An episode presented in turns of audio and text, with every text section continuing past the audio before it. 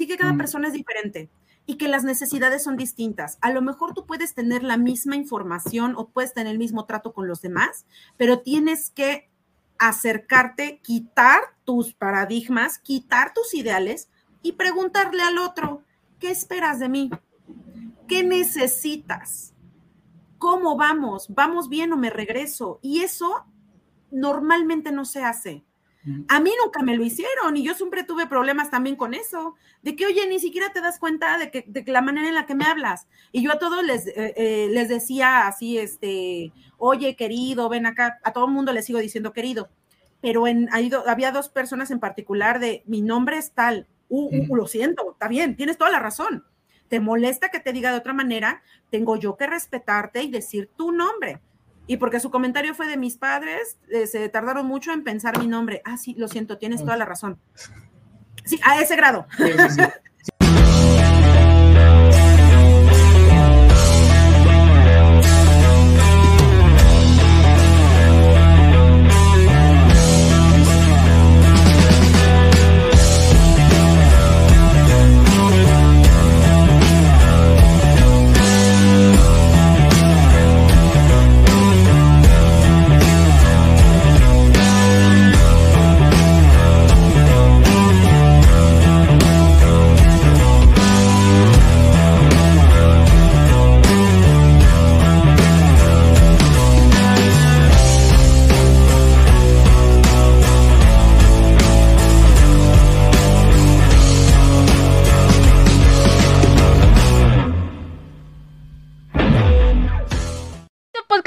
gracias al patrocinio de Panadería y Repostería Saludable Welker.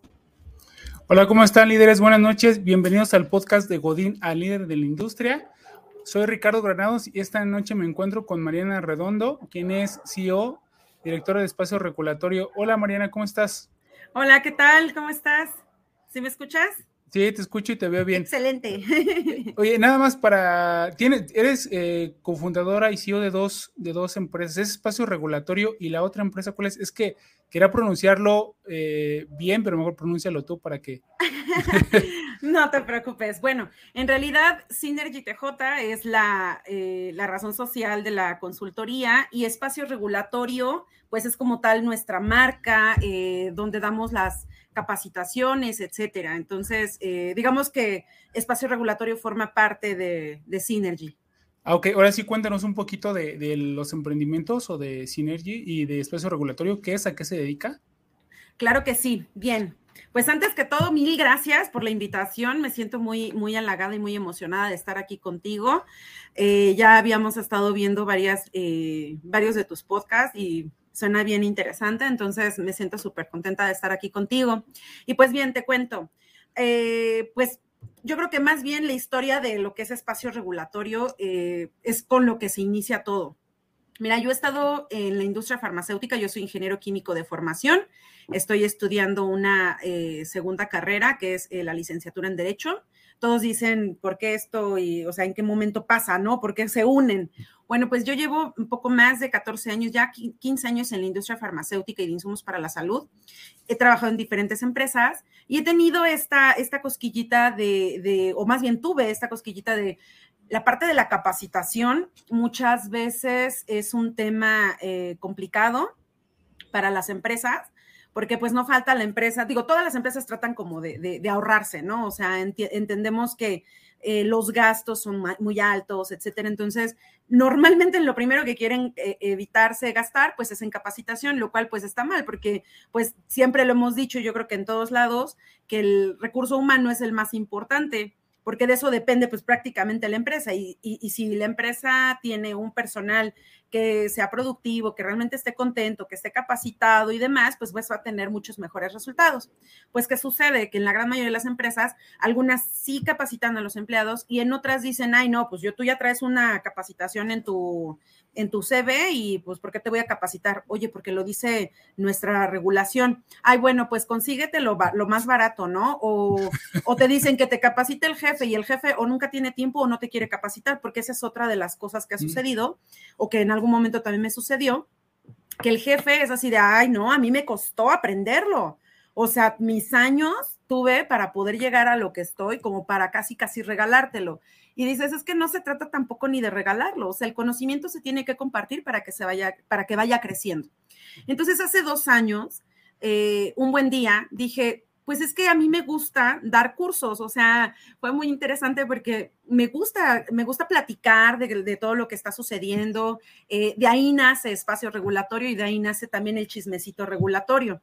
De hecho, eh, en un día con mi equipo de trabajo, yo trabajaba en una empresa y con mi equipo de trabajo les digo, oigan, quiero hacer esto. No, está perfecto, que no sé qué, jefa. Eh, ¿Y cuál va a ser el nombre? Y bueno, o sea, en ese momento estaba muy de moda una marca, creo que se llama Valida Mest, algo así. Bueno, surgieron N cantidad de nombres y yo así de, no, no, no, no me siento bien, ¿no? Con ese nombre. Entonces, lo primero que pensé fue, quiero un espacio donde yo pueda expresarme, que pueda la gente expresarse, que pueda capacitarse y que de ahí, pues, todos empezar a tener como una, una responsabilidad respecto a lo que hacemos, entender la importancia de nuestro trabajo y que si los, nuestros jefes o nuestras empresas no lo comprenden, pues eso ya es un caso aparte, pero desde, desde, desde tú como persona, desde ti como, como empleado, debe de surgir esa ese interés de, hacer bien las cosas, ¿no? O sea, no por alguien más, sino por ti, para que tú aprendas. Entonces, de ahí nace espacio regulatorio. Empecé haciendo eh, algunas capacitaciones en, vivo, hay otras que las sigo haciendo en línea a través de, de Zoom, de hecho, seguimos haciendo cursos.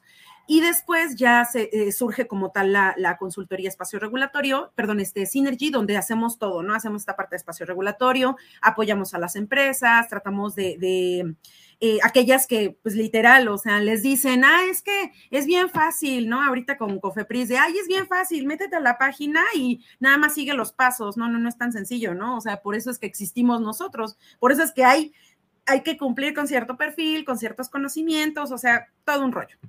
Entonces, de ahí nace espacio regulatorio.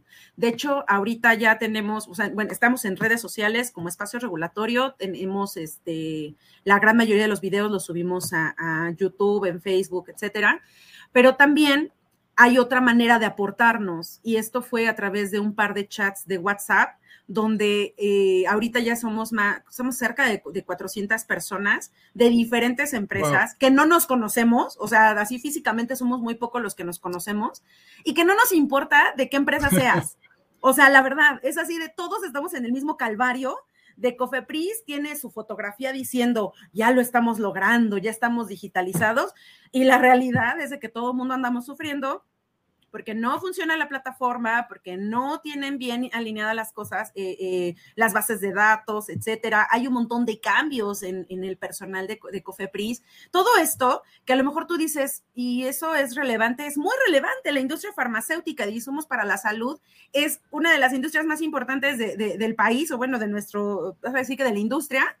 Y la tenemos así con un montón de problemas, mucho rezago, eh, es muy padre que salgan en las fotos diciendo de ya lo estamos resolviendo cuando la realidad no es cierto. Hay, así como en el gobierno, también acá eh, aplica, de que de repente hay aplaudidores de, wow, bravo, lo están haciendo bien. No es cierto. ¿Cuántos trámites tenemos detenidos?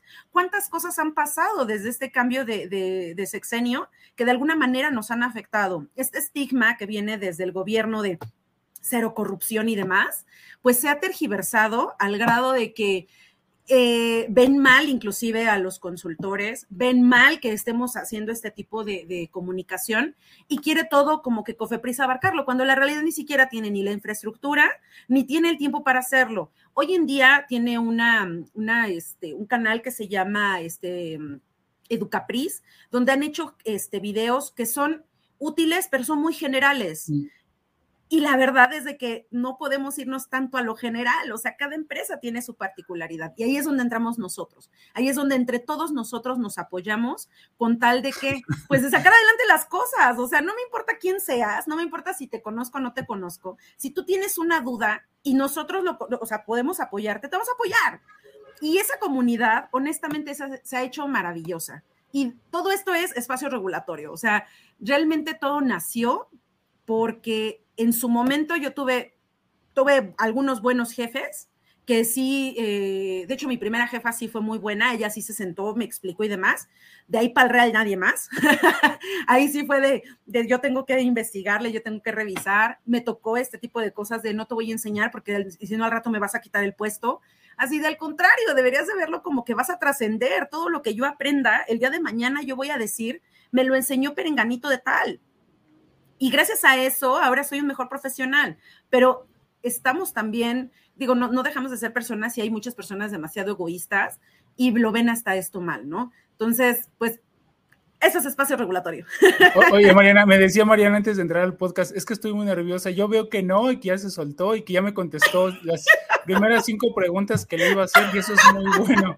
Entonces, una de ellas, y las digo porque ya las contestaste, es una de ellas es, eh, porque haces lo que haces y tienes un propósito, o sea, ya veo la pasión y, viste la, necesidad de que muchísima gente, yo también tuve, estuve trabajando en farmacéuticas, estuve creo que en dos o tres farmacéuticas y siempre fue un tema con Cobrepris, para el tema de sacar una maquila, este, generas un formato de maquila para decirle que vas a maquilar uno de tus productos y te decía una cosa y te aceptaba el formato y a la otra semana lo llenabas igual y te lo rechazaba. Entonces, es algo que no, ni, o sea, no, no hay ni coherencia con sus formatos ni con la información que te pide. Y yo lo viví porque era como uno de mis, de mis dolores al poder, porque era uno de los puestos que yo tenía era coordinador de maquilas y planificador de, de, producción de maquilas. Y tenía en las dos empresas o tres empresas, justamente ahí tuve ese puesto y tuve mucho, mucho, mucho conflicto. ¿Tú ya viste la necesidad? Y la estás ayudando y estás, estás este, haciendo cosas para que la gente sepa y se ayuden entre todos de qué les funciona, porque ni ellos mismos están regulados o no tienen ni estándares. Y también otra pregunta que te iba a hacer era lo del propósito.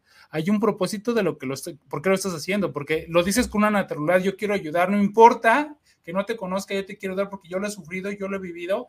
Y, entre, y, también hablaste de la comunidad, de, oye, ya hay una comunidad y ahorita ya, ya hay mensajes, mucha gente conectada, hay, hay mensajes de, oye, pásame el, el, el WhatsApp de, del chismecito, eh, regulatorio, Porque, porque estás ayudando y si está funcionando y hay 400 personas, generalmente tras un grupo de WhatsApp y te sales. Y si tú estás logrando eso y que, la, y, que la gente se está ayudando, una comunidad que se están ayudando entre sí, y también hay comentarios de Elisa Zamora que es, que es tu fan y que también compartes mucha información, y Tania Berenice es la que está pidiendo el WhatsApp.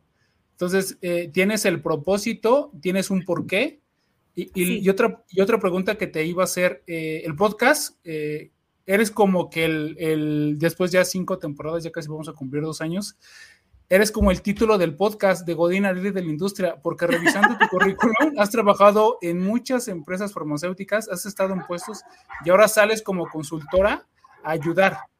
¿Por qué, ¿Por qué decidiste ya, de, o sea, ya emprender? Porque pues no es fácil. Y tú lo, lo, estás haciendo, tienes comunidad y pues ya sabes los trancazos del emprendimiento, a veces sí hay, a veces no hay.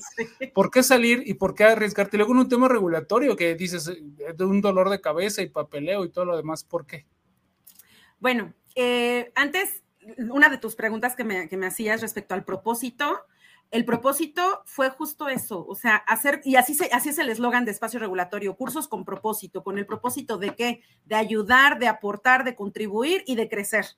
Porque no nada más crezco yo, crecemos todos. O sea, y, mi objetivo principal es que si yo comparto todos todo lo que yo sé y le puedo ayudar a los demás, eso se va a ver traducido en insumos para la salud, productos y servicios con calidad y que además el día de mañana yo le pueda decir a mi novio, si lo tengo, a mi sobrina que la adoro, a mi familia, a mis padres, ¿sabes qué? Tómate este medicamento porque yo sé que lo están haciendo bien, porque yo sé que cumple al menos con la parte regulatoria, porque yo estoy apoyando a todos los demás para que todos tengamos lo mismo y podamos lograr esa industria que no tengamos que estar diciendo, de este laboratorio no, porque es como dudoso, ¿no? Y quién sabe si tiene capacitación su gente. O sea, la realidad es que nosotros digo, yo estoy en la industria y yo sí soy de las que veo el laboratorio, observo el blister.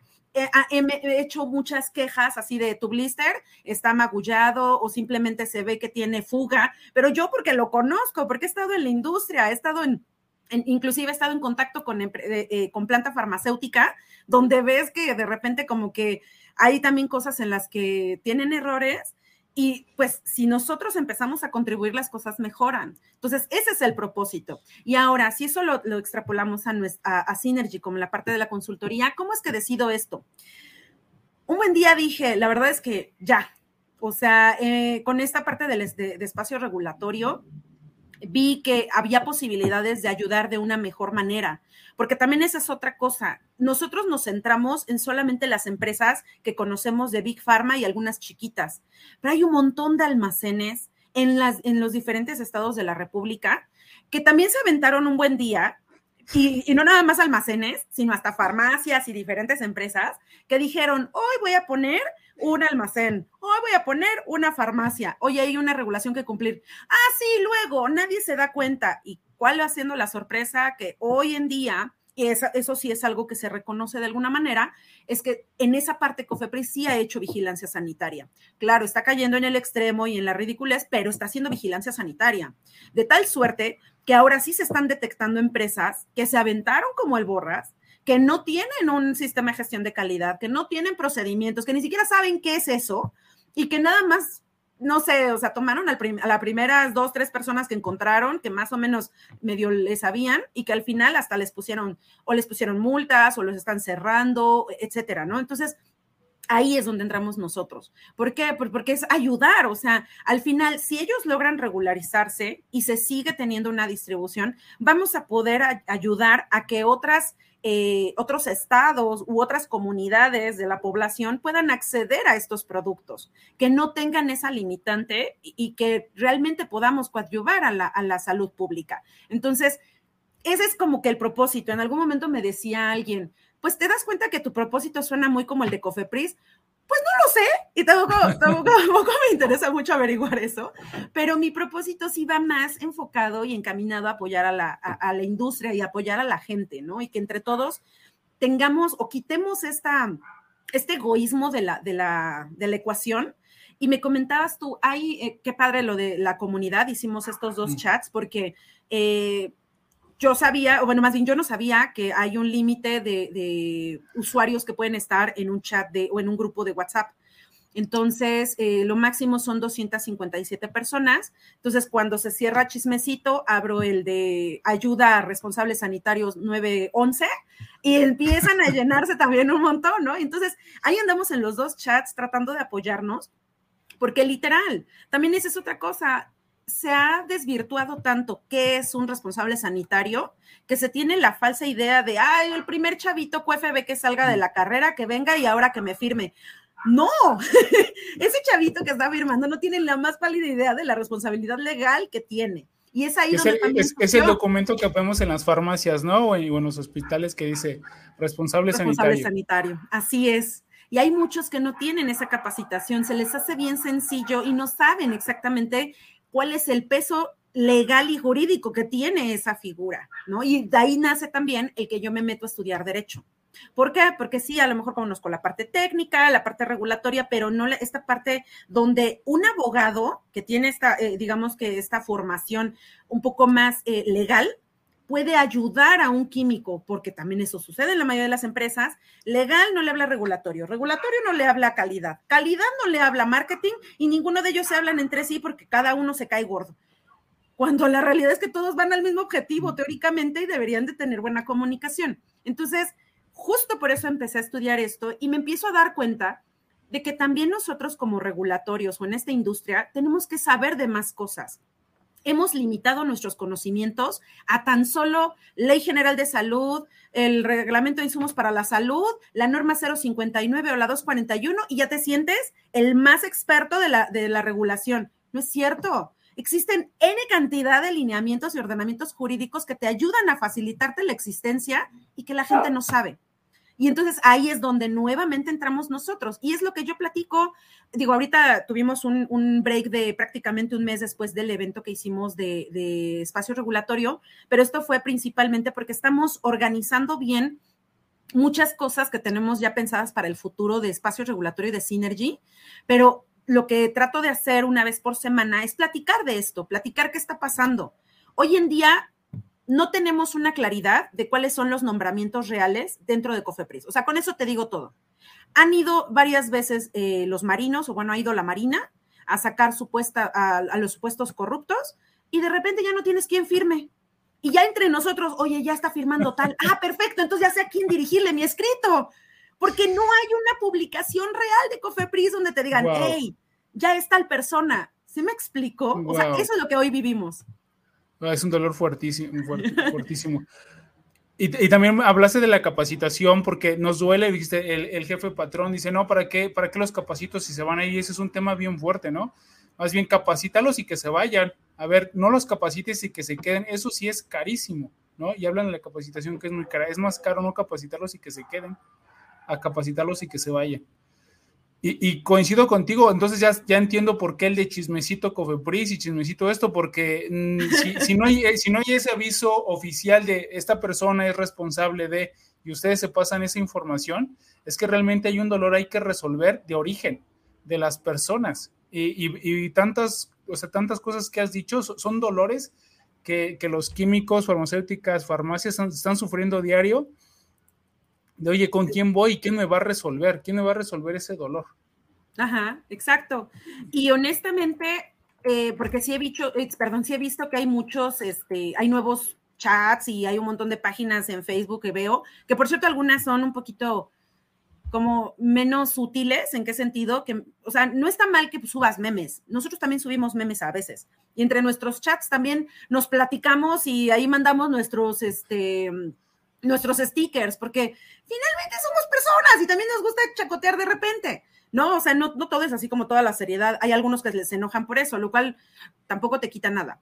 Pero hay algunos que yo he visto, algunos grupos, que definitivamente la información que se dan tampoco es tan, tan cierta o tan correcta y solamente hay como esta parte del protagonismo. Entonces, la verdad es que eso no nos ha gustado y creo que todos los chicos que han estado en, o que están en estos dos chats, pues tienen este buen sabor de boca de, pues no, me, no sé quién me contestó, porque ni siquiera nos hemos registrado todos los nombres, ni hemos dicho yo soy perenganito y yo soy sutanito, sino de repente un alguien te contesta aleatoriamente de, ah, mira, a mí me pasó esto y lo resolví de esta manera, espero te sirva.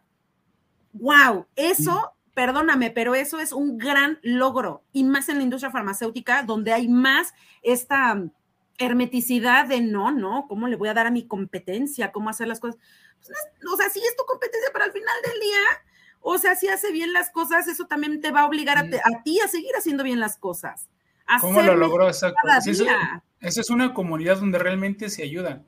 Y eso es lo que, eso, esa es la gente que tienes que encontrar, porque tanto, eh, bueno, en mi caso eh, me, me, costó mucho encontrar esos grupos y si tú lo estás dando, pues yo, si lo puedes compartir al final, cualquiera de los dos números, o no sé si has intentado en otra, en alguna, como, en otra red social como, eh, como Telegram, o no, no, no sé cuál es el límite sí, sí, para que no. Telegram, sí, mete Telegram para, para, para, no sé, para que no se pueda llenar, pero encontrar esa comunidad y que tú le estés generando es, es muy bueno. Yo me tardé mucho en encontrar emprendedores de, porque hay como diferentes niveles, como que los que van empezando en etapa 1 de, de, iniciación, startup, a la etapa 2 de crecimiento, la tercera etapa es de escalar y ya dominar la industria en la cuarta etapa, es muy difícil encontrarlo con esos problemas y te sientes solo ¿no? Y cuando tú tienes un problema y dices, es que estoy loco, ¿cuándo lo puedo resolver? ¿O Y encuentras a más personas que tienen el mismo problema y que se pueden ayudar y que puedas compartir tus dolores. ¿Sabes qué? La estoy cagando en esto o ya lo intenté de varias formas. ¿Cómo lo han hecho ustedes?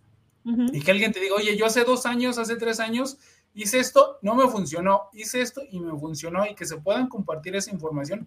Eso es oro, eso es oro y que, lo, que puedan tener una comunidad que se estén apoyando es, padrísimo y que tú lo hayas generado y que lo, que lo estés alimentando, yo creo que estás ayudando muchísimas personas. Y es, cosa de ayudar, porque lo que somos personas. Es, eh, una empresa sí se construye la infraestructura, este, transportes, eh, máquinas y lo que quieras, pero al final de cuentas siempre hay atrás una persona. Entonces, si una persona tiene ese problema con la ley, que es otra persona, que es una persona en la ventanilla, que se mueve un año, se mueve dos años o meses, y que pueden resolver a alguien cómo, cómo, qué puntos necesito o necesito conocer de la otra persona para poder resolverlos, es una persona con otra persona, ¿no? A veces creemos que es la empresa grande o la institución gubernamental, pero es la persona. Y si, y si ustedes, bueno, en su caso, eh, en ese, en ese nicho de farmacéuticas con esos problemas, porque sí está muy cerrado y la industria farmacéutica es muy chica, y siempre conoces, trabajas en una industria farmacéutica y conoces a varios, ¿no?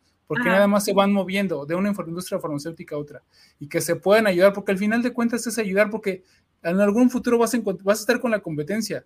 o la competencia va a venir a trabajar contigo y hacer esa comunidad donde se pueden ayudar es padrísimo. Sí, la verdad es que ha sido muy padre todo esto que hemos estado logrando, porque también otra cosa que sucedió en todo esto, eh, cuando cambia la, eh, esta administración, para no hablar mal ni nada, pero al momento de que cambia la administración, inhabilitan totalmente a los terceros autorizados.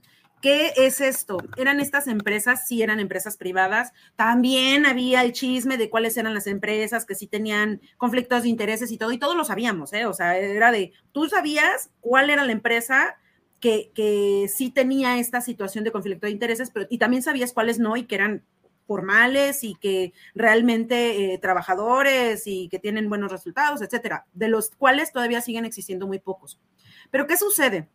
entra esta administración con esta idea de que todos son corruptos, inhabilita a los terceros autorizados, no los ha quitado de la regulación, siguen, siguen apareciendo, pero ya no tienen, ya realmente no los respetan, ¿no? Entonces, eh, ¿qué es lo que hizo Cofepris con esto? Darse un balazo en el pie.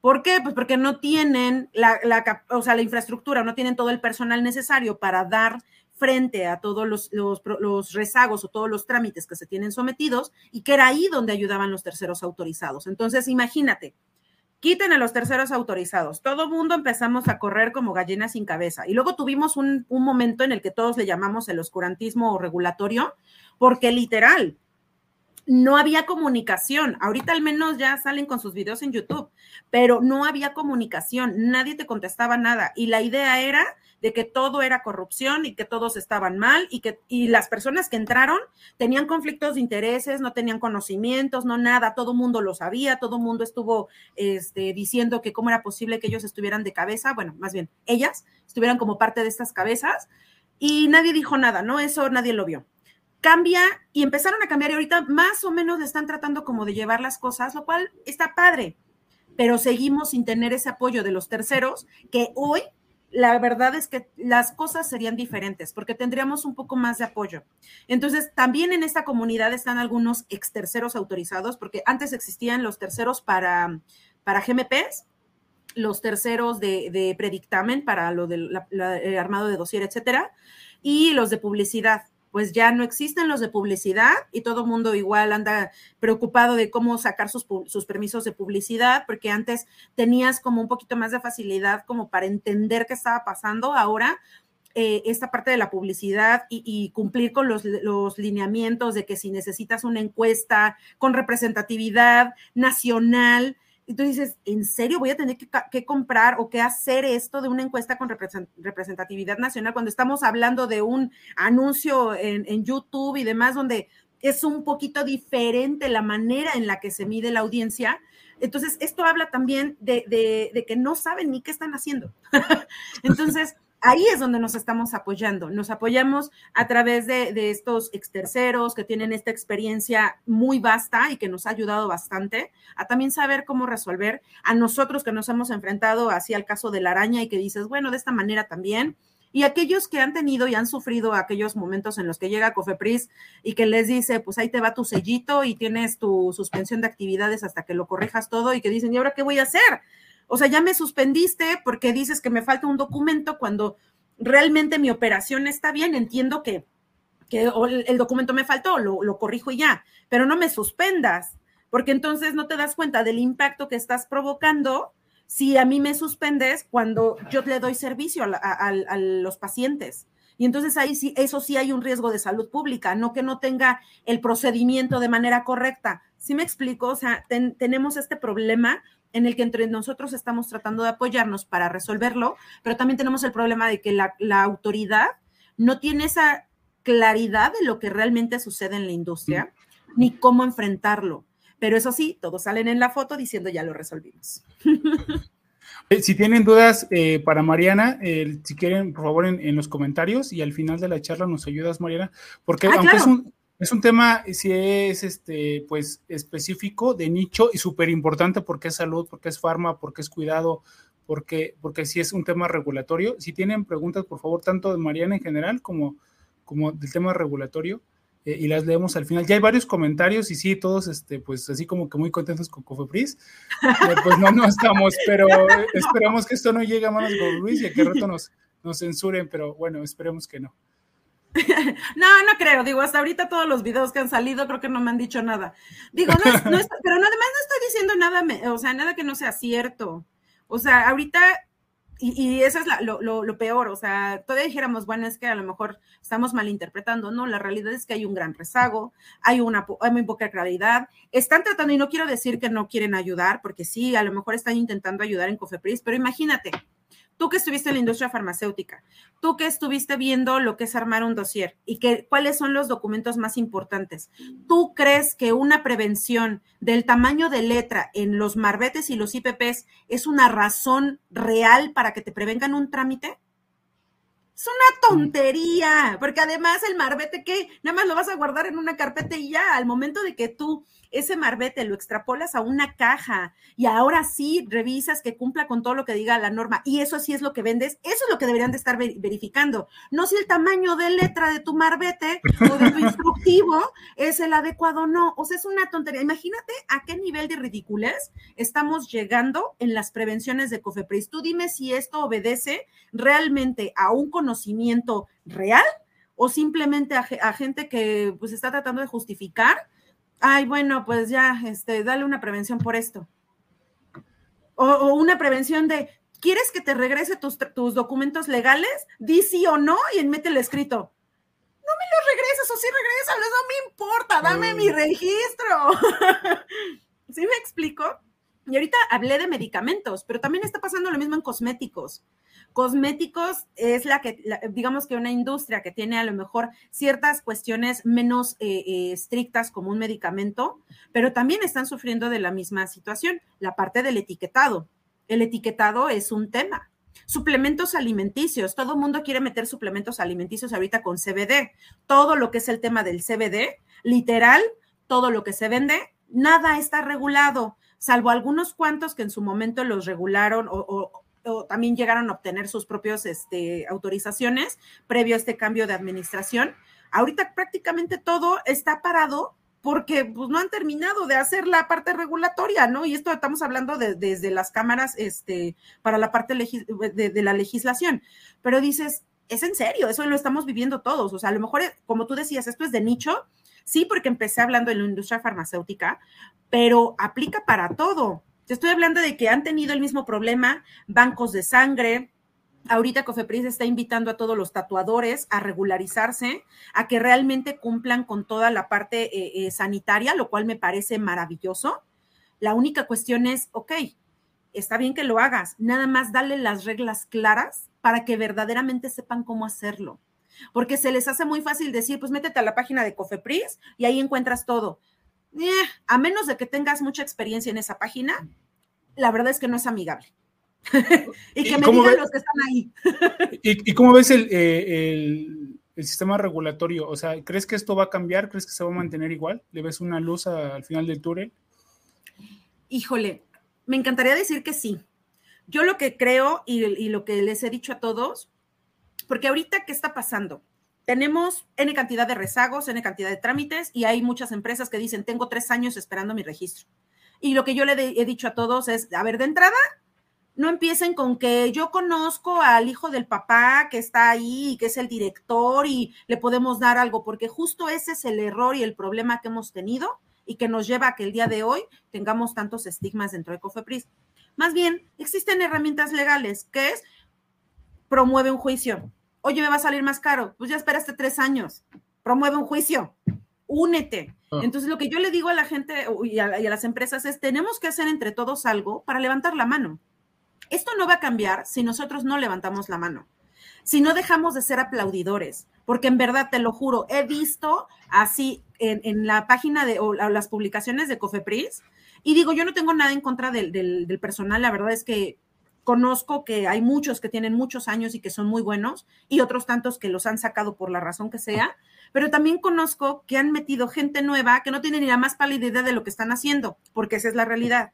Entonces, no está padre que salgan y digan una cosa y que lo publican en todas las redes sociales y que hasta hacen este, videos que no tienen sentido. De hecho, uno que me enojó muchísimo y ahorita te lo comento. Eh, y, y que bueno, dices, hay algunas personas que, que, en sus comentarios, bravo, estamos avanzando. ¿En qué estamos avanzando, güey? Perdón por la palabra, pero no estamos avanzando en nada. Porque al contrario, cada cambio, y eso nosotros lo vemos cuando estamos en micro en nuestra propia empresa. Cuando nosotros vamos a hacer un cambio, tenemos que ver en qué manera o de qué manera está impactando a todo lo demás. Se llama evaluación o nuestra maravillosa gestión de riesgos. Entonces tenemos que evaluar cuál es el impacto de cualquier cambio y a quién le afecta y qué tenemos que hacer. Bueno, pues estoy, o sea, te, apuesto que hicieron una sin entender re realmente la necesidad y la infraestructura ni el universo completo cuando intentaron hacer esta parte de la digitalización. ¿Por qué? Porque somos un montón de personas, somos un montón de empresas. Todo mundo tiene sus urgencias, todo mundo. Y ellos regulan prácticamente todo. Entonces, ¿qué está pasando? Pues que hay esta falta de comunicación y, y, si yo le veo o no una luz en el camino, yo creo que sí, sí, solo sí, empecemos a levantar la mano entre todos y que les digamos realmente qué está pasando y que entiendan la necesidad de la industria no que nada más se les haga fácil, obviamente tú eres el que, el que hace el procedimiento, se te hace bien sencillo. Ahí es donde tenemos un problema de comunicación y no todas las personas tienen habilidades de comunicación, por cierto, porque eso no es este, una habilidad de comunicación o, o, inclusive la comunicación asertiva o inteligencia emocional, no es algo que traigas como en el combo de, de soy un ser humano, no, es algo que tienes que desarrollar. Y ellos no lo han desarrollado. o sea, yo, digo que, bueno, más el último comentario de Cofepris, porque yo creo que sí nos van a, nos van a, cancelar. Eh, ya los comentarios pues dicen que sí, que, que, la página de Cofepris es la telaraña de la araña. Entonces, así de mal estamos con el tema regulatorio y es, salud. Eh, en México es lo que nos regula si un medicamento sale o no sale. Y todo, todo lo que tiene que ver con medicamentos y con, eh, con el tema de salud y con también eh, pesticidas, con plaguicidas, esta parte del, de bancos de sangre, ambulancias, que hay muchas ambulancias que no, no están dadas de alta y que están circulando, que no tienen ni siquiera un médico y que solamente son paramédicos, lo cual está en contra de, la, de lo que nos dice la regulación. Y eso Perdóname, pero eso se llama riesgo a la salud y está tipificado en la Ley General de Salud, además de todo. Y aún así existe. Entonces, esto también lo regula COFEPRIS, toda la parte de tabaco, bebidas alcohólicas, no alcohólicas, alimentos, suplementos alimenticios, eh, dulces, ¿qué más? Este, cosméticos, etcétera. O sea, COFEPRIS realmente es un enorme, eh, una enorme institución que regula muchas cosas, pero volvemos al punto, está bien, nada más necesitas ayuda, déjate ayudar también Creo que eso, y de hecho no, no, la intención no es estarlos nada más criticando, sino como por ahí dicen, ok, está chida tu crítica, pero ¿qué propones? Lo que proponga es que nos dejen ayudarles, que nos permitan, eh, que realmente nosotros, que somos los que estamos viviendo esto, que nos dejen realmente levantar la mano para que se resuelva y que nos permitan proponer. Dicen que sí lo hacen, pero la realidad es que hasta el momento, pues de todas las personas que han propuesto, hasta el momento creo que no les han hecho caso a todos. Entonces, creo que a ninguno, ¿sale? Pero bueno, Sí, y es, una de las preguntas que es la siguiente que te iba a hacer. Cuando, eh, bueno, tu emprendimiento, comunidad, y, en eso estamos como es el eje de, la charla y de la conversación que estamos teniendo. Eh, no habíamos tenido alguien de regulatorio y, que era, o sea, me gusta llevar la plática, me gusta llevar la plática en tu caso así, porque estamos aprendiendo muchas cosas de que sabemos mucha gente, no, eh, seguidores del podcast que, que no, no, no, conocíamos tan a fondo, que es un, como te dices, un tema específico, pero súper importante que tenemos que conocer, porque al final de cuentas, pues todos nos medicamos o comemos un alimento, eh, y, o nuestro, nuestra familia o alguien, ¿no? Y, en el tema de medicamento, quería entrar un poquito más porque alguien me dijo cuando estaba en la farma, tiene que estar tan regulado y es tan importante que haya, que haya todas estas, estos, estos filtros, porque un medicamento se lo, se lo consume o lo come una persona que está enferma y un alimento, ¿no? Un alimento se lo puede comer alguien que no está enfermo o que está enfermo pero un alimento es alguien que está enfermo, ¿no? Y tiene que estar súper cuidado y súper regulado. Ahora, en todo esto, o también de, en el tema de, de, tu emprendimiento, de la comunidad que estás haciendo, o que ya tienes, y sé que la vas a, si pasas a Telegram, sé que va a crecer más. Pero te, te, dicen, eh, si tú, a ver, tienes, tienes tu proyecto, tienes tu emprendimiento. Si tú hoy, hoy tu emprendimiento muere, ya cierras la cortina y dices, sabes que ya no, ¿qué va a decir la gente que está a tu alrededor? ¿Qué van a decir tus clientes, tus proveedores, tus inversionistas? ¿Crees que le duela a alguien? Y cuando me, yo me hago esa pregunta, digo, no, yo sí, porque en el emprendimiento, en los emprendimientos que tengo, si yo ya yo cierro, yo sé que se va a enojar este, este, este y este. En tu caso, espacio regulatorio, eh, ¿qué crees que ocurra? O sea, digamos, hoy cierra espacio regulatorio, ¿a quién crees que afectas? Si yo cerrar espacio regulatorio, afectaría a toda la comunidad que tenemos y que hemos creado ahorita, eh, pero al final ellos buscarían la manera de que esto continúe. Porque creo tu que, propósito Es tu propósito es enorme, o sea, el propósito que tú tienes, ya, o sea, ese propósito es el problema, tú no buscas, o sea, tú no vas por la solución, tú vas viendo el problema y haces todo para que se resuelva. Por eso esa, esa, respuesta que tienes es, si yo, o sea, tú entregas la varita de, de, las carreras, ¿no? De, los relevos. Yo ya llegué hasta aquí y yo sé que alguien, que esto se tiene que regular, que tiene que estandarizar, que tenemos que ayudar. Yo sé que si yo ya no estoy, alguien más lo va a seguir. Esa, claro. Sí, ¿y sabes por qué? Porque, eh, y esa es una cuestión de trascendencia, ¿no? O sea, nadie es eterno. O sea, suponiendo que, que, yo ya no estoy, eh, de entrada van a decir, o sea, bueno, es que nos, nos hace falta, pero nos enseñó esto. Y eso yo lo he visto con mis equipos de trabajo, porque también tuve muy buenos equipos de trabajo, tuve uno así como que medio no, y que a lo mejor puede decir, ay, no fue la peor jefa del mundo, pero hay otros que siguen diciéndome jefa, aunque ya llevo años sin ser su jefa, ¿no? y que me dicen, es que tú me, enseñaste esto y gracias a ti llegué a esto. Y, de hecho a mí me dio muchísimo gusto uno de mis niños que me escribió y me dijo, jefa, acabo de firmar el, el contrato para mi casa si no hubiera sido por ti, por todo lo que me enseñaste, yo no hubiera podido acceder a un mejor trabajo, a tener mejores este, expectativas y ahorita no estaría yo firmando lo de mi casa. Esto es gracias a ti. Yo así de, no, mi hijo, es gracias a ti que quisiste escucharme, ¿no? O sea, la realidad es que gracias porque entonces sí estoy cumpliendo mi objetivo.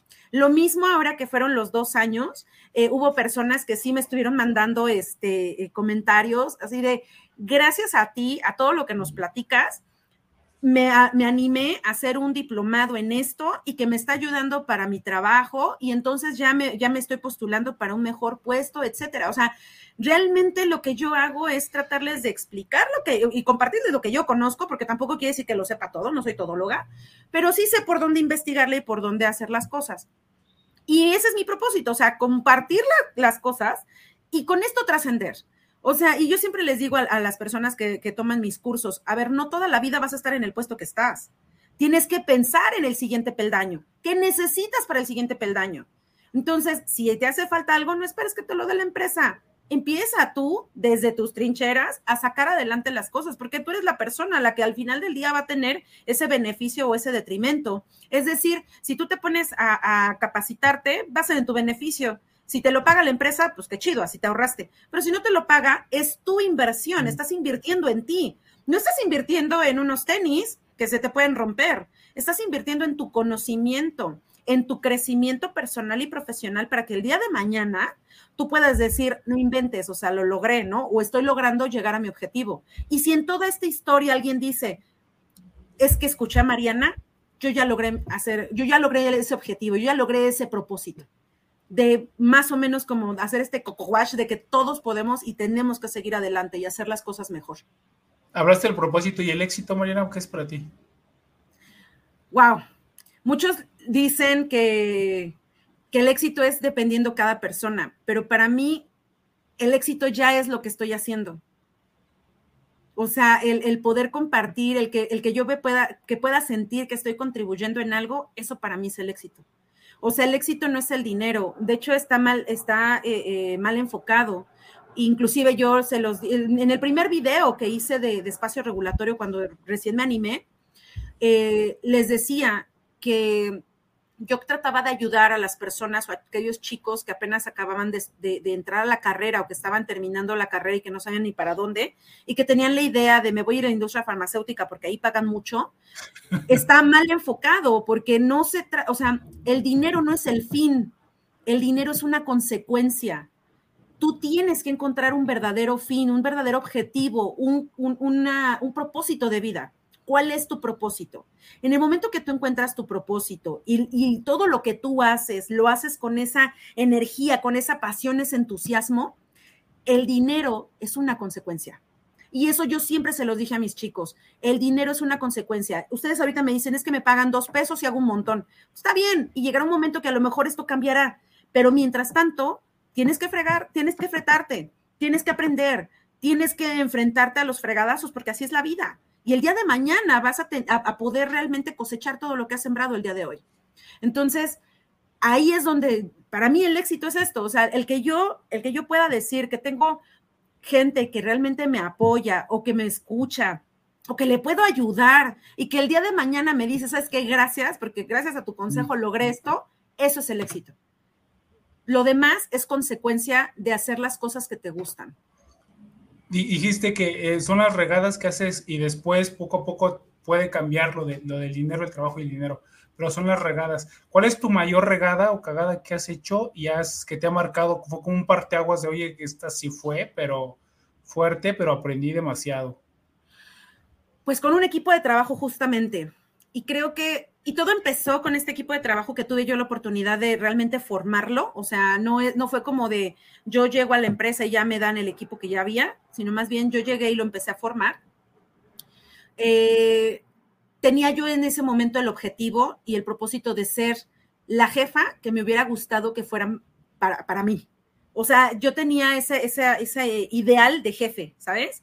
El que te escucha, el que te enseña, el que platica contigo, el que, el que trata de llevarse bien, o sea, como que todas estas características que en mi ideal era el mejor jefe. Cuando yo empiezo a hacer esto, pues olvido que cada persona es distinta, ¿no? Ahí es donde yo tuve una enseñanza de, de inteligencia emocional muy grande, porque cada persona era diferente y yo no supe identificar eso yo no supe identificar que para el que le gusta que le digan buen trabajo, al otro le gustaba que lo regañaras. Mm. Al que le gustaba que le explicaras, al otro lo único que quería era que tú lo dejaras que yo cholito, yo cholito. Sí. O sea, es ahí fue mi mayor regada. ¿Y por qué fue una gran regada? Porque ese equipo de trabajo que yo traté de consolidar, se hicieron dos grupos y entre ellos ya no se llevaban al grado de que uno empezó a hablar mal del otro, empezó a hablar mal de mí y fue así de, no, ya, limpieza completa. Entonces, sí, sí, fue de, yo ya aprendí, y solitos empezaron a ir, no es que los corrieran, no, no, no, se empezaron a ir y todo yo así de, sí, mejor, mejor. Pero ahí aprendí eso, aprendí que cada mm. persona es diferente y que las necesidades son distintas. A lo mejor tú puedes tener la misma información o puedes tener el mismo trato con los demás, pero tienes que acercarte, quitar tus paradigmas, quitar tus ideales y preguntarle al otro, ¿qué esperas de mí? ¿Qué necesitas? ¿Cómo vamos? ¿Vamos bien o me regreso? Y eso normalmente no se hace. A mí nunca me lo hicieron y yo siempre tuve problemas también con eso, de que, oye, ni siquiera te das cuenta de que, de la manera en la que me hablas. Y yo a todos les, eh, eh, les decía así, este, oye, querido, ven acá, a todo el mundo le sigo diciendo querido, pero en, había dos personas en particular de, mi nombre es tal, uh, lo siento, está bien, tienes toda la razón. ¿Te molesta que te diga de otra manera? Tengo yo que respetarte y decir tu nombre y porque su comentario fue de mis padres, eh, se tardaron mucho en pensar mi nombre. Ah, sí, lo siento, tienes toda la razón. Sí, a ese grado. Sí, un tema de individualización, ¿no? Tratar a todas las personas diferentes y sí, como dices, una, una gente, hay personas que, que siguen muy, son muy buenas visualmente o en escucha y les dices una vez las cosas y lo hacen. Y hay personas que tienen que hacer las cosas para que se les queden. Y eso, e, ese, ese paradigma lo tenemos desde la escuela, ¿no? Que, te 30, 40 o 50 personas en un salón y nos enseñan exactamente igual, como si todos aprendiéramos a la misma velocidad y de la, y de la misma forma. Y, ya, ya, te fregaste. Y eso lo traemos, entonces nos ponemos enfrente de un grupo o de un equipo y queremos tratarlos igual y no. Es, gente totalmente con pensamientos diferentes, zanahorias diferentes, retos diferentes, eh, problemas diferentes que, los traen y no, e, es otro pensamiento, edades, o sea, es, es, importante. Sí, y otra cosa, perdón, antes de, cerrar este, este tema, otra cosa importante, aparte de, su origen, es también no tomar las cosas personales. Yo les he dicho a todos, eh, eh, es una regla de oro. El trabajo es el trabajo y afuera, si quieren, se pueden dar dos moquetazos si ustedes quieren, pero aquí es trabajo. Aquí no hay nada personal, nada de que, ay, me vio feo y seguramente ahorita de estar pensando, no interpretes, no, no, no, no, supongas. Esa es una regla de oro. Los cuatro acuerdos, ¿no? Así es, pero eso debe de estar enfocado tanto para tu vida como también para tu vida laboral, o sea, tu vida personal como la laboral. ¿Por qué? Porque si dejas, si le quitas lo personal, si le quitas el me a todo, te das cuenta de que la gente no se paró el día de hoy y conspiró en contra tuya para que no llegaras al trabajo. Quien no llegó temprano al trabajo eres tú porque te levantaste tarde, ¿no? o sea, el que, si el otro está pensando, tiene un problema familiar y de repente te contestó feo, no lo tienes que tomar personal porque ni siquiera sabes cuál es su, realidad en ese momento. Más bien preocúpate porque si te contestó feo, algo le ha de estar pasando. Y no, no, no prejuzgues. Simplemente, sin este estar solo, déjale su espacio y respeta. Entonces, hay ciertas cuestiones humanas que también se nos olvidan y damos por hecho, interpretamos, y eso es lo que también nos lleva a un problema mayor. ¿Qué te gusta ver?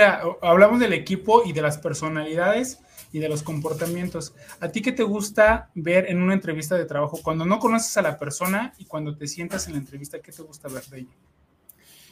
Mira, lo primero que yo decía era, me gusta ver que sean honestos, pero también ahí hay cosas que no vas a ver jamás en una entrevista. Esto, una, entrevista de trabajo no es como creemos de que, ay, en ella vamos a observarlo todo, ni siquiera el mejor, a menos de que sea acá un gran este, perfilista o algo así, o sea, difícilmente.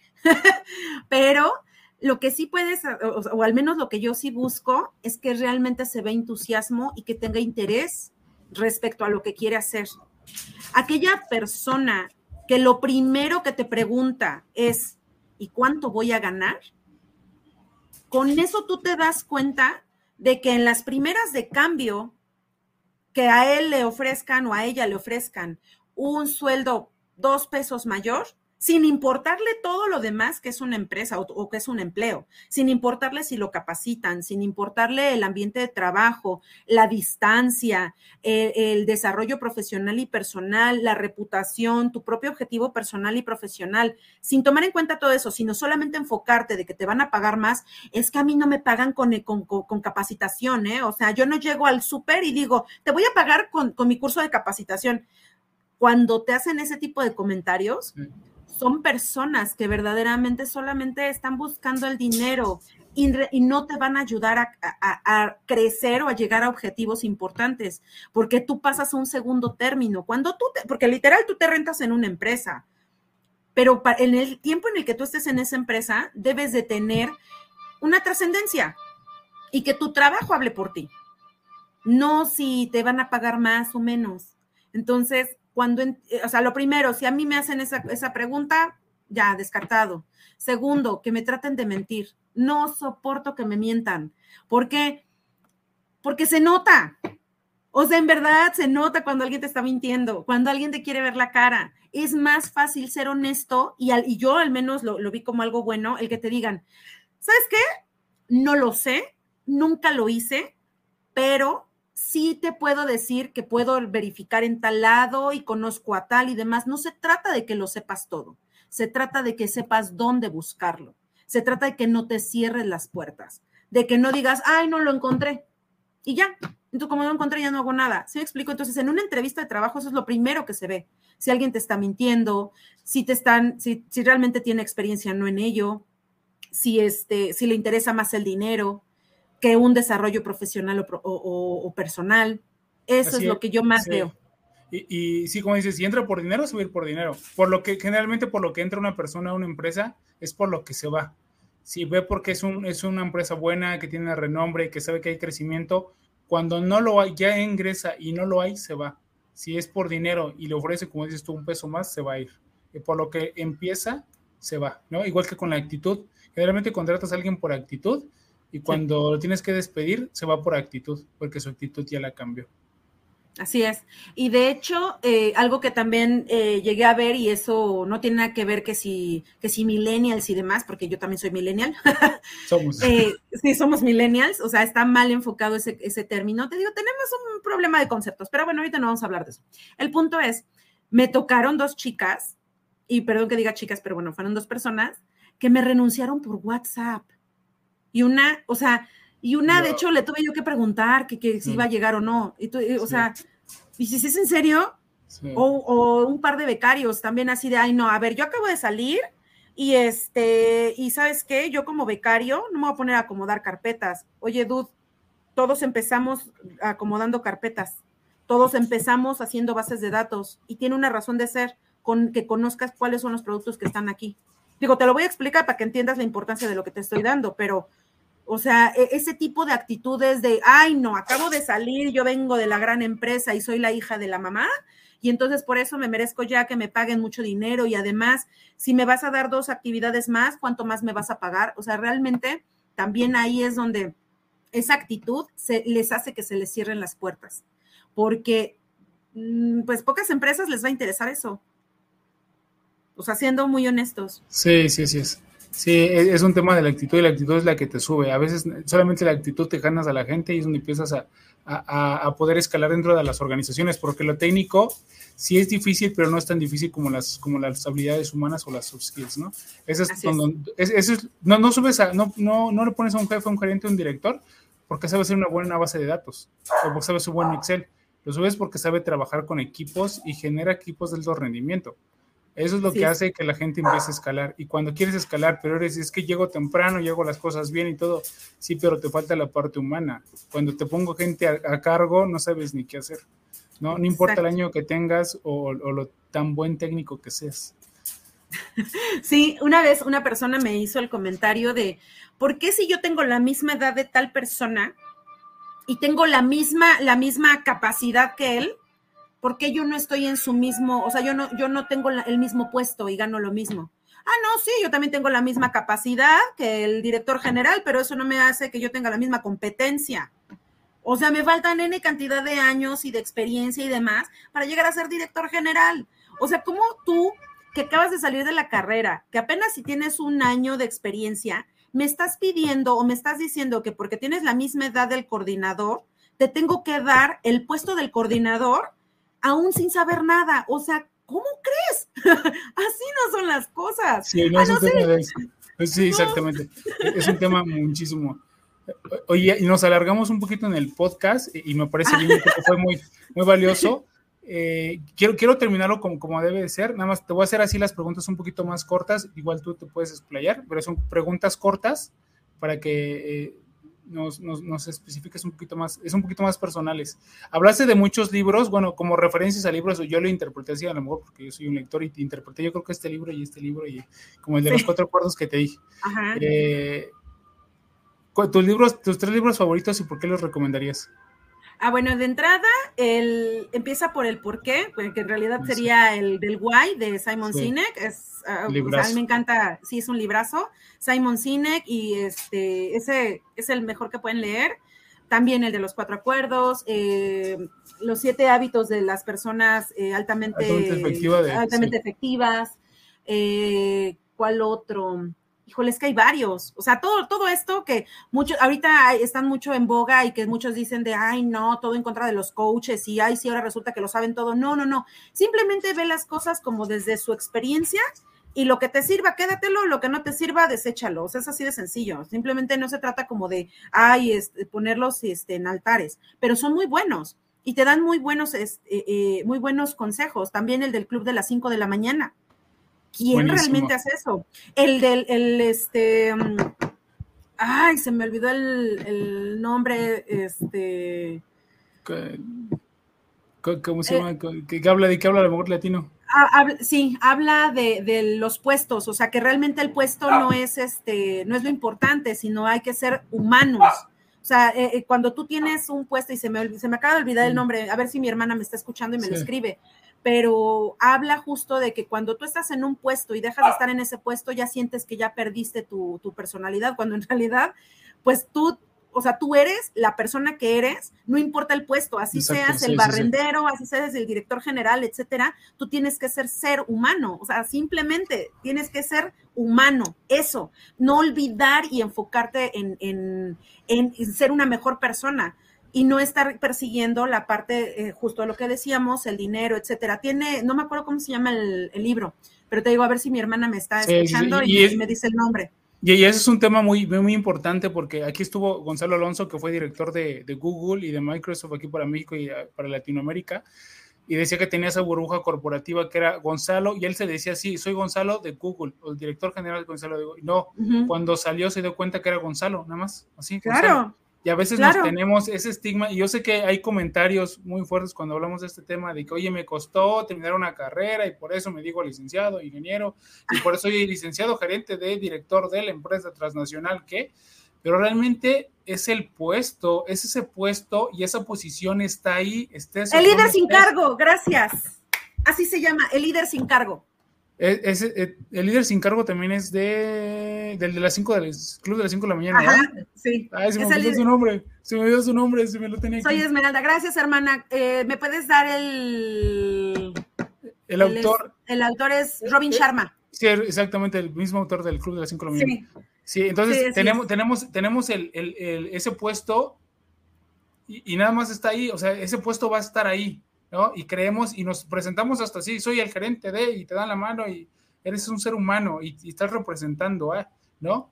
Claro. Y eso te das cuenta hasta que te rompen la burbuja, te la rompen y dices, oye, pues no, no, no, a ver, ese será el puesto, tú sigues siendo y tú vales mucho más, o todo ese conocimiento tú lo puedes aplicar en cualquier empresa, que, o, si quieres generar una empresa, pero eres, eres, eres ese ser humano no, no eres ese puesto, porque el puesto se cae, el puesto se rompe, el puesto puede desaparecer, el puesto se pierde, el puesto se puede quebrar la empresa y ese puesto ya no está. Tienes que volarte como tú, tú quién eres, ¿no? Y eso, ¿sabes dónde lo aprendí? Eh, yo estuve en una empresa en la que la vi crecer, o sea, entré cuando apenas está empezando y yo ayudé a cerrarla.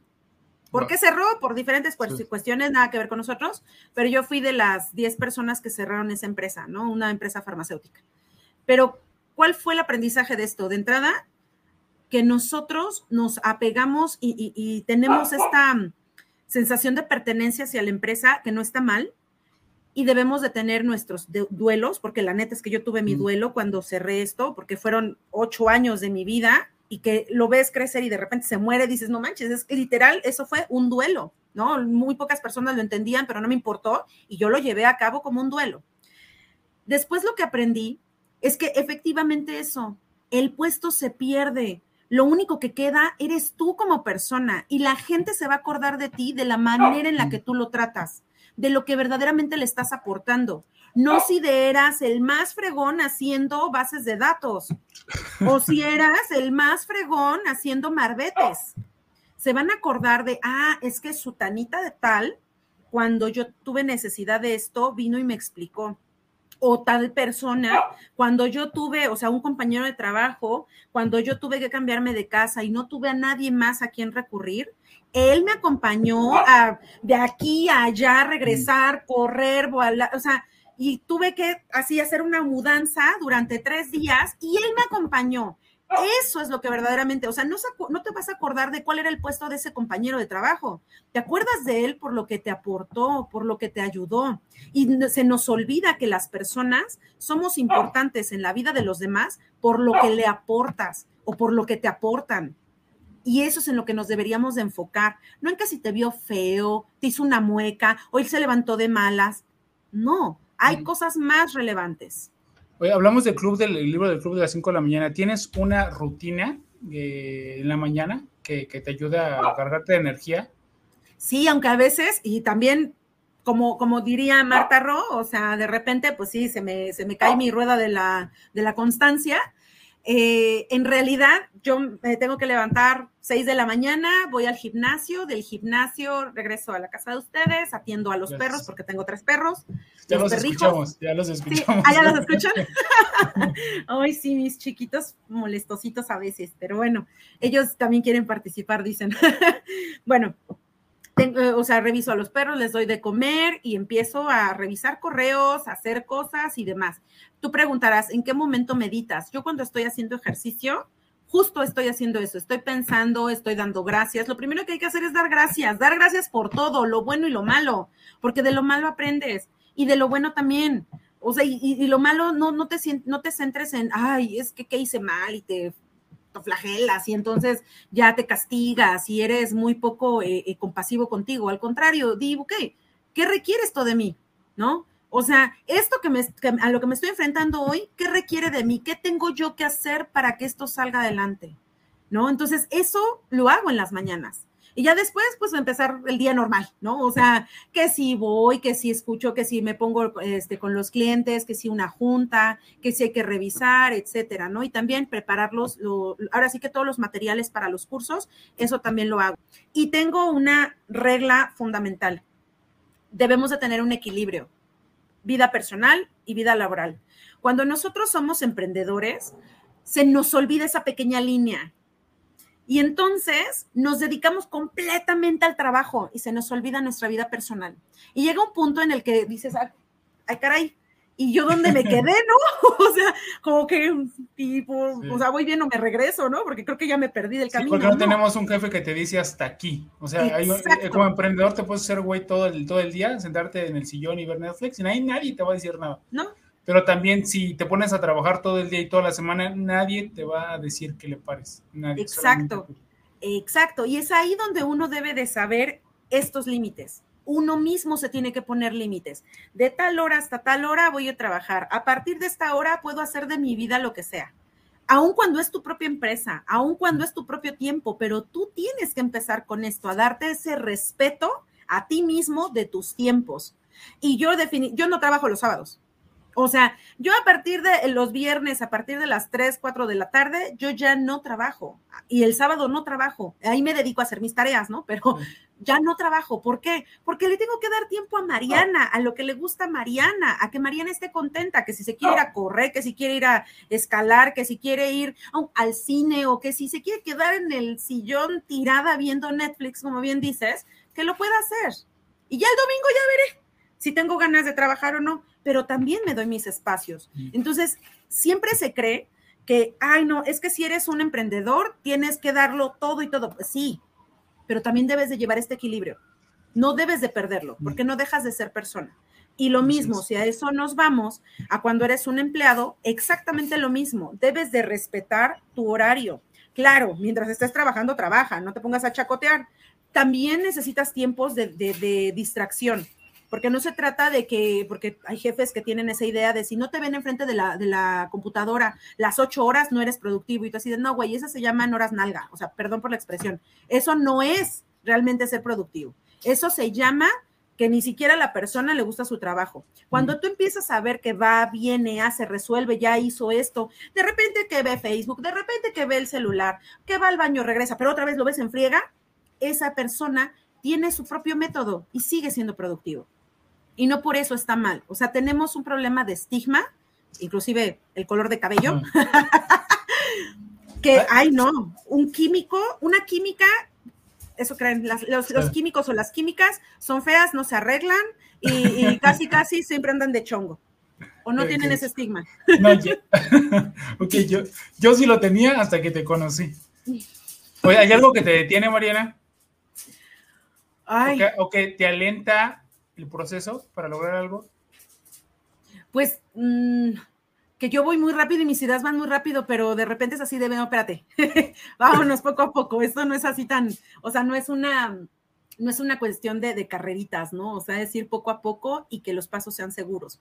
Yo estoy convencida de que ni el límite, perdón, ni el cielo es el límite. O sea, si eh, hay una frase que a mí me gusta mucho y que siempre la, la recuerdo todas las mañanas, que es, si lo puedes soñar, lo puedes lograr, es de Walt Disney.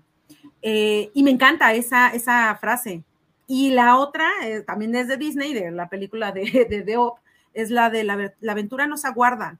Todos los días es una aventura, todos los días hay sueños. Si tú puedes soñar algo, pero verdaderamente que sea algo que pueda, que pueda contribuir a, a los demás, si los sueñas lo puedes lograr. Si tu sueño solamente se limita a algo personal, como, como muy egoísta y no contribuye en nada, te va a costar más trabajo y eso te provoca frustración. Pero cuando ese sueño es, va más allá y, tratas de contribuir y tratas de, de, de trascender y de, no importa si se acuerdan de mí o no se acuerdan de mí, lo que importa es que le aporta a esa persona que sea mejor. Cuando tú tienes eso, todo lo demás se da solito. Por eso es que se logra. Y no es una, no es magia, no es, o sea, no. hay que trabajar también por ellos, ¿no? Decirlo, claro. también trabajar. Oye, hay, eh, ya pasamos a la última, a la última sección que es una pregunta, una palabra y por favor la primera palabra que te venga a la mente. Después termino con una pregunta y ahí terminamos el podcast. De, antes de estas dos secciones cortas, si tienen preguntas para Mariana, por favor en los comentarios, porque se quedó mucha gente, sigue todavía mucha gente conectada. Entonces, si tienen preguntas en lo que termina esto, en dos minutitos las, nos ayuda a contestar. Pero hay Ay, saludos, sí, hay porras, hay un montón de cosas para, para espacio regulatorio sí. para Mariana. Bueno, Mariana, a ver, eh, te voy a decir una palabra, por favor, la primera palabra que te venga a la mente. ¿Lista? Uy, sí. Siempre dicen que están listos y nunca están listos. No, nunca. A ver, ahí está, empezamos. Amor. Mm, felicidad. Vida. Eternidad. Regulación. Caos. Amigos. Eternos. Espacio, regula espacio regulatorio. Comunidad. COVID. Pandemia. Farma. Um, ¡Ah! Me vino medicamentos. Comunidad. Apoyo. Futuro. Incierto. Pasado. Aprendes. México. Interesante. Cofepris. ah, rezago. Emprendimiento. Ay, reto. Es que quiero decir challenge. um, sinergia. Por eso Líder. fue el nombre. ¿Perdón? Líder. Apoyo. Jefe. Tendría que ser apoyo. Mariana Redondo. Ah, uh, rara. ok, qué buenas respuestas. O, o, o diferente.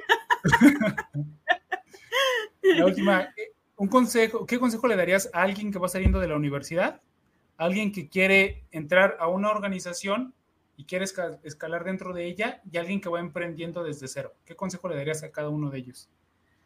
Ok, alguien que acaba de salir, que realmente de vea, de, de, la universidad, alguien que acaba de salir, que realmente vea cuál es su propósito. Cuando, cuando, ah, bueno, eso tiene hace poco, me metí a un curso de liderazgo y nos hicieron esta pregunta de, pues, ¿cuál es tu propósito? Me encontré entre mis chivitas una una carta de cuando tenía yo seis años. ¡Ah, qué hermoso! Y decía, yo quiero ser maestra, porque yo le quiero enseñar a los niños y yo les quiero aportar. Y yo, no, o sea, en ese momento lloré, ¿no? Siempre fue mi objetivo, siempre fue mi intención, siempre fue mi intención aportar, pero a lo mejor no me escuchaba yo a mí misma. Entonces, el primer consejo es eso, escúchate y ve qué es lo que realmente quieres. Muchas veces estudias una carrera porque te dijeron que era la, la que te dejaba más dinero o en la que a lo mejor ibas a tener un mejor futuro, pero no necesariamente es algo que te gusta y eso va a provocar un adulto frustrado. Entonces, mi consejo es, dirígete hacia donde a ti te hace sentido. Pregúntate a ti, así, haz una introspección y pregúntate si vas bien, si, si ese es el camino y tú solito vas a saber la respuesta. A alguien que está empezando, esa persona que está empezando o sea, un, nuevo, emprendimiento, es aviéntate, o sea, arriesgate, hazlo. Si ya tienes la cosquillita y demás, todos tenemos miedo, todo empieza con el miedo, pero tienes que enfrentarlo. Y no tiene que ver ni con Freud ni con nadie más, no, no, no, simplemente enfréntalo. Cuando tú cuando tú estás en ese, en ese punto para dar el paso y das el paso y te das cuenta que no era tan difícil, empiezas a vencer tus miedos y va a llegar otro miedo, Pero entonces vuélvete a poner en la orilla y da el siguiente paso y verás que eso no era tan grande como tú estabas pensando y no era, no era tan enorme o tan complicado. Eso sí, un emprendimiento no es algo sencillo. Para todos aquellos que creen de, ay, ya voy a poner mi propio negocio porque voy a ser millonario, espérame, no le hagan caso a todos los que dicen eso porque no es cierto, no es de la noche a la mañana. Lleva un esfuerzo, lleva un tiempo y lo principal, un propósito. Si tú, si tu emprendimiento no tiene un propósito de contribuir, ahí se va a quedar. Porque entonces tu propósito tan solo es hacer dinero, y en el momento en el que no tengas el dinero a la velocidad que tú requieres o que tú le esperas, viene la frustración y vas a colgar la toalla. Porque realmente lo que estás haciendo no tiene un objetivo claro, no tiene esa, esa fuerza, esa energía. Recordemos que la energía no se destruye, ni se, no se este, ni crea ni se destruye, solo se transforma. La transformamos en qué? En esa pasión, esas mm. ganas de que esa empresa crezca. Si no tenemos esto, lo único que va a suceder es que esa empresa se va a ir al pique. Así es, y, coincido contigo lo que mencionamos hace rato, cuando entras a una organización para emplearte en ella, si entras por dinero, te vas a ir por dinero. Igual, cuando hagas un emprendimiento, si te entras por dinero, te vas a ir por dinero cuando no haya. Si te vas por tiempo libre y no vas a tener tiempo libre, lo vas a abandonar. Es el mismo, si tienes un propósito, vas a poder pivotear tu idea porque ahí está, ahí es lo que quieres curar y lo que quieres ayudar. Y eso le vas a dar la vuelta y la vuelta y la vuelta hasta que lo consigas. Todos conocemos a alguien que empezó con, con una idea de emprendimiento, se lanzó, dio ese paso, se lanzó el puente transparente, ¿no? que no se ve, pero lo vas pisando y se va creando. Y, se da cuenta que pudo, puede pivotear la idea, la idea y termina en otra idea, pero al final de cuentas ayuda a la persona o a la, o a la comunidad que quiere ayudar. Y eso es, eso es lo mejor que puedes hacer con un emprendimiento. Y eso, es muy difícil de poder de poderlo, este, de poderlo abandonar. Claro, y es que aquí lo que ya mencionábamos, necesitas encontrar primero tu propósito, tu propósito, ¿qué te apasiona? O sea, yo tuve, y aquí ya nada más es una historia como para, concluir, para que nos demos idea de, a qué me refiero. Tuve una chica en mi equipo de trabajo muy buena en lo que hacía. Eh, ella estaba en farmacovigilancia, la, la adoro, por cierto, y un día llegó porque yo hacía con mi equipo de trabajo un día a la semana, hacíamos una hora de lectura eh, de, estos libros motivacionales, de liderazgo y demás, como para también aterrizarlos un poco más en otro ámbito que no nada más es estarles hablando de regulatorio y de calidad. Entonces un día llegó muy linda y me dijo, oye, dice, pues de entrada, pues muchas gracias por todo, ¿no? Me di cuenta, de gracias a todo lo que me has estado, lo que has estado diciendo todo este tiempo, casi dos años que estuvimos trabajando juntas, me di cuenta de que me gusta mucho lo que hago en farmacovigilancia, pero no es mi pasión. Mm, Yo lo que quiero es diseñar interiores. Siempre quise ser diseñadora de interiores. Pues adelante. No te molestarías. No, ¿por qué me voy a molestar? Al contrario, si vengo diciendo, te busca tu pasión durante todo este tiempo y si ya la encontraste, maravilloso, aviéntate. Se salió de la empresa, se metió a un diplomado de diseño de interiores y ya puso su, su firma de diseño de interiores y le está costando, pero lo está haciendo y lo está haciendo con muchísimo entusiasmo, ¿no? Y ya ahora quiere este, diseñar una cafetería de acuerdo a, sus ideas, porque ya aprendió y demás. Eso está bien padre, eso es a lo que me refiero. Busca tu pasión, no quiere decir la carrera. Tenemos la falsa idea de que la carrera es la que realmente te va a dar el éxito. El éxito lo vas a obtener tú sabiendo cuál es tu propósito y cuál es tu verdadero significado del éxito. Si tu significado de éxito es dinero, ya estamos mal, porque entonces no tienes un verdadero significado de ti como persona, mm. no tienes un verdadero propósito. Y al no tener un propósito, eso se va a traducir en un empleado más que va a estar insatisfecho, que va a estar frustrado y va a tratar mal a las personas. Y en el momento que le den tantito poder, va a pasar lo que ahorita nos pasa en muchos ámbitos, en que tantito le das un poder, ya se suben a su, a su ladrillo y no, bueno, son personas que ni no las quieres ni ver porque son insufribles, ¿no? Así es, sí, sí, sí. Siempre los pies en la tierra, la cabeza en el, cielo y los pies en la tierra. Así es. Oye, Mariana, ¿nos puedes dar otra vez un recordatorio de tu empresa eh, y dónde los pueden localizar? Ah, claro que sí. Espacio Regulatorio es eh, la marca que tenemos para todo lo que es capacitación, charlas en vivo este, y demás. Se llama Espacio Regulatorio. Estamos en Facebook, en Instagram y en YouTube. Eh, ya vamos a crecer a, esta parte de LinkedIn, a lo mejor Twitter, ya, ya veremos. Tenemos dos chats de, eh, de WhatsApp ya tanto me lo han pedido, ya lo voy a abrir también en Telegram para quien quiera estar en Telegram. Ya después de que todo el mundo lo dice, está bien, lo vamos a abrir también en Telegram para aquellos que quieran estar ahí también, no tengo ningún problema. Eh, se llama Chismecito Regulatorio y el otro es Ayuda al Responsable Sanitario 911. A quien quiera eh, tener acceso a ello, nos puede mandar eh, un correo a espacioregulatorio.hotmail.com para que les mandemos los links de acceso. Hay literal, hay lista de espera para chismecito regulatorio, porque yo se los comparto el link. En el momento que alguien sale, por la razón que quiera que se salga, en ese momento ya hay otro que está intentando entrar. O sea, por un meme que no le gustó, va a perder la oportunidad de toda la información del Cofepris.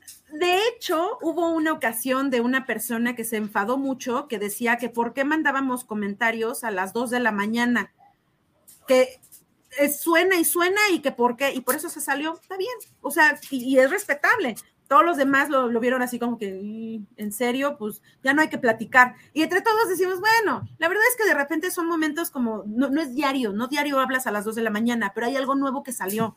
O por ejemplo, las publicaciones del diario oficial, no hay el que tiene insomnio y se mete en ese momento y la publica. Pues dale gracias, que al menos su insomnio te ayudó a que en la mañana tú ya viste esto, ¿no? O sea, también ahí vemos las cosas mal, pero bueno, hay lista de espera en espacio regular, perdón, en chismecito regulatorio, eh, para que estén atentos, y en el de responsables sanitarios todavía hay espacio. Y ya, insisto, después de todo, vamos a crear el de Telegram, pues, el de chismecito regulatorio también. Y, ah, la, empresa, bueno, la consultoría se llama Synergy TJ, eh, la página está así, tal cual, eh, sin, sin, sin, espacio, pues, o sea, synergytj.com. Synergy lleva dos Y eh, y este de taladro, J de jurídico, bueno, de técnico y jurídico. ¡Ay, qué, creativa yo! sí, es como técnico. Sí. Por ahí lo pueden localizar. Y ya, si en tus redes sociales personales, alguien que te quiera seguir por un consejo. Claro que sí. En Facebook, si no mal recuerdo, estoy como Mariana Redondo. Este, y en Instagram Déjenme ahorita les confirmo porque eso sí no me acuerdo. Estoy como María, como Mar-arredondo L. Ok, vean, la foto de perfil y si trae el cabello rojo, es ella. Sí, bueno, es Rosita, Rosita y de repente moradito. Ok, vale, pues, pues muchas gracias. Nada más para saludar, se, conectó mucha gente y muchos comentaron. Tania Berenice, Elisa Zamora, eh, Víctor Arias, DN San, eh, MRK o Mark, no sé si es Mark ANG. Ajá, Marco Angiano. Saludos, amigo. Ale González, Ale Nova, Novoa, eh, ¿quién más? DN San y Gabriela Noé y Carlos A. López también. Vale, pues muchas gracias a los que se conectaron. Muchas gracias, Mariana. Este, este charla podcast se queda grabada en los canales de Facebook, LinkedIn y, y Twitter. En ocho días se encuentra en YouTube, en el canal de YouTube y también en todas las plataformas de podcast. Ahí tienen el contacto de, de Mariana y de espacio regulatorio para todas las dudas eh, que tengan que ver con mm, nuestros amigos de Copopris y todo lo regulatorio y este, cuentas personales para también dudas o preguntas. Pues muchas gracias, Mariana. ¿Cómo, ¿Cómo te sentiste? ¿Algo más que quieras agregar ya para cerrar? Creo que ya platiqué un montón. Eh, pues mira, para cerrar nada más me gustaría eh, decir que debemos de ser, suena como trillado y demás, pero buscar también ser auténticos. O sea, ahorita que decías y que también comentaba Vivi, uno de los comentarios de, Gabriela que decía que si, no, que si te arreglas no eres eficaz, tenemos que aprender a quitarnos esos, eh, esos paradigmas. La, la, apariencia, buena o mala, pues, o sea, nos permite tener un juicio, pero eso siempre, esos son prejuicios y no está bien. El que a mí me vean de cabello rosa no hace que no tenga experiencia, al contrario, esa es una manera de que vean que verdaderamente no tiene nada que ver esa, esa parte de si tiene el cabello rosa o si lo tiene negro, si se puso tatuaje o tiene un piercing. Final del día, la, la persona vale por sus conocimientos y por sus ganas de contribuir no por si tiene el mejor traje de la mejor marca o si está bien mamey o si es la persona más guapa del mundo. No es eso y deberíamos empezar a, cambiar esa, esa idea de realmente quiénes somos como personas y qué queremos dejar y aportar al mundo. Eso es creo que lo, que me gustaría eh, decir por último. Y para cerrar, pues darle las gracias a todos, todos los que se conectaron. Eh, este fue un, un chismecito regulatorio muy largo. Ahora sí que toda la comunidad que, me sigue o que nos seguimos y que nos estamos aportando, en verdad les agradezco infinitamente porque esto no sería posible o no hubiera sido posible sin ustedes sin que ustedes verdaderamente les, sirva y quieran seguir aportando, que tengan esta misma, este mismo entusiasmo y estas mismas ganas de, de salir adelante y de contribuirle a los demás, porque insisto, sin esto no sería posible ni espacio regulatorio, ni el chismecito regulatorio, ni nada de lo que estamos haciendo y que este propósito siga creciendo. Ok, pues muchas gracias otra vez, gracias a los que se conectaron. Nos vemos la próxima semana con un invitado más. Síganos en nuestras redes sociales, estamos como Ricardo Granados MX, estamos en todas las plataformas. Y nada, pues muchas gracias otra vez, Mariana. Y nos vemos. Hasta luego. Gracias, cuídense, gracias. Este podcast es llevado gracias al patrocinio de Panadería y Repostería Saludable Welkery.